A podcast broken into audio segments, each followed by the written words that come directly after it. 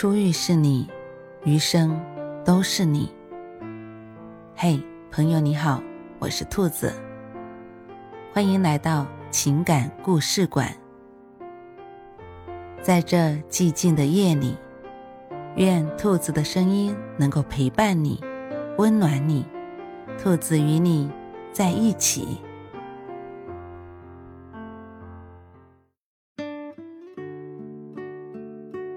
皎洁的月光。他和她是在一个朋友圈的饭局上认识的。女孩子是搞音乐的，有一种文艺范儿；男孩子能说会道，谈吐举止让人觉得既浪漫又懂情调。饭局后分手时，男孩子向她要了手机号码。女孩子问：“为什么？”男孩子开玩笑地说：“约会呀。”女孩子说：“我可不会约你。”男孩子笑笑：“我可以约你呀。”接下来的日子风清水静，男孩子没有约她，她更没有来约男孩子，甚至很长一段时间连个电话也没有通过。国庆节前。是你举办一场国庆文艺晚会，当晚，男孩子代表单位出席，在观众席上坐下后，随手拿起晚会节目单，看到都是市里各路文艺精英参加演出。晚会的压轴是一首很大气的主旋律歌曲，演唱者正是他。第二天是节假，男孩子睡得晚了些。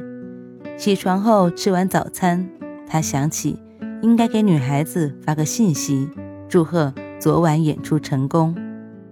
于是第一次翻出那个号码，把短信发了出去。此时，女孩子正在家里闷闷不乐。昨天下午，她把一张门票递给老公，请他当晚去剧场观看演出。现场体验她的艺术成就和分享她的成功喜悦，可老公说很忙，可能去不了。演出谢幕时，观众掌声雷动，沉浸在巨大成功喜悦的她，看到观众席上那个空空的座位，心里也觉得空落落的。她把这场演出看得很重。可老公真的忙到连看场演出的时间都没吗？说到底，老公心里根本就没有她。他想，或许当初跟他结婚就是一个错误。他整天就只知道钻研他的技术，一点也不把他的艺术当回事。跟他交流就像鸡同鸭讲，根本无法沟通。这两股道上跑的车。看来是越分越开了。当他看到手机显示收到短信时，他感受到了他的共鸣和慰藉，并有了一种想见他的冲动。于是，一个电话打了过去，那头传来一声浑厚的男中音：“你好。”接着又是开玩笑的声音：“不是来电约会吧？”女生郁郁地问：“有时间出来走走吗？”他听出她心情不好，但又不知为什么，便小心翼翼地建议道：“去海滨吧，看看大海，听听涛声。”开上车子，接上他，往数十公里外的海滨驶去。一路上，听他娓娓而谈，女孩子的心情渐渐的开朗。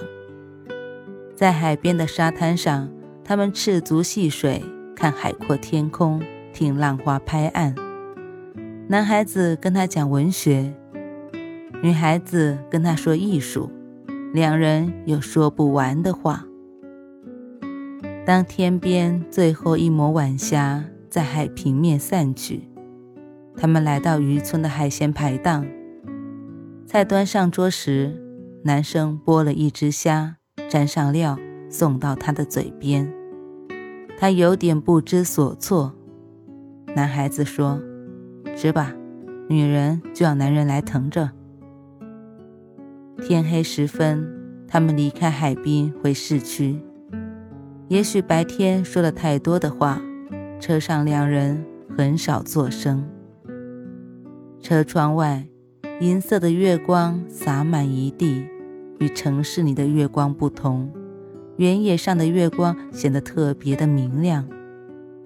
女孩子说：“找个地方停停吧，这月色多美。”车子一拐下了国道，一头钻进了不远处的旅游山庄。他和她慢慢的走着，月光笼罩着万物，草丛中浸润着月光，湖面上洒满了月光。女孩子看看身边的男生，也披着一样的月光，顿时她对他莫名的产生了一种爱慕，很想借着他宽厚的肩膀偎依片刻，便不由得贴紧了他。这样的月光真的很适合产生暧昧。他仰起头，男生把两片热唇贴了上来。就在此时，女生的手机响了，是老公的声音。起风了，早些回来，别着凉。他一愣，松开了男孩子。车子又开回了国道，向着家的方向奔去。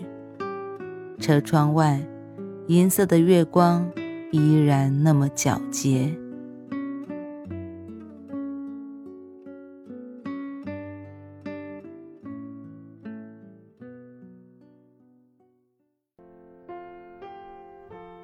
晚安，正在听故事的你。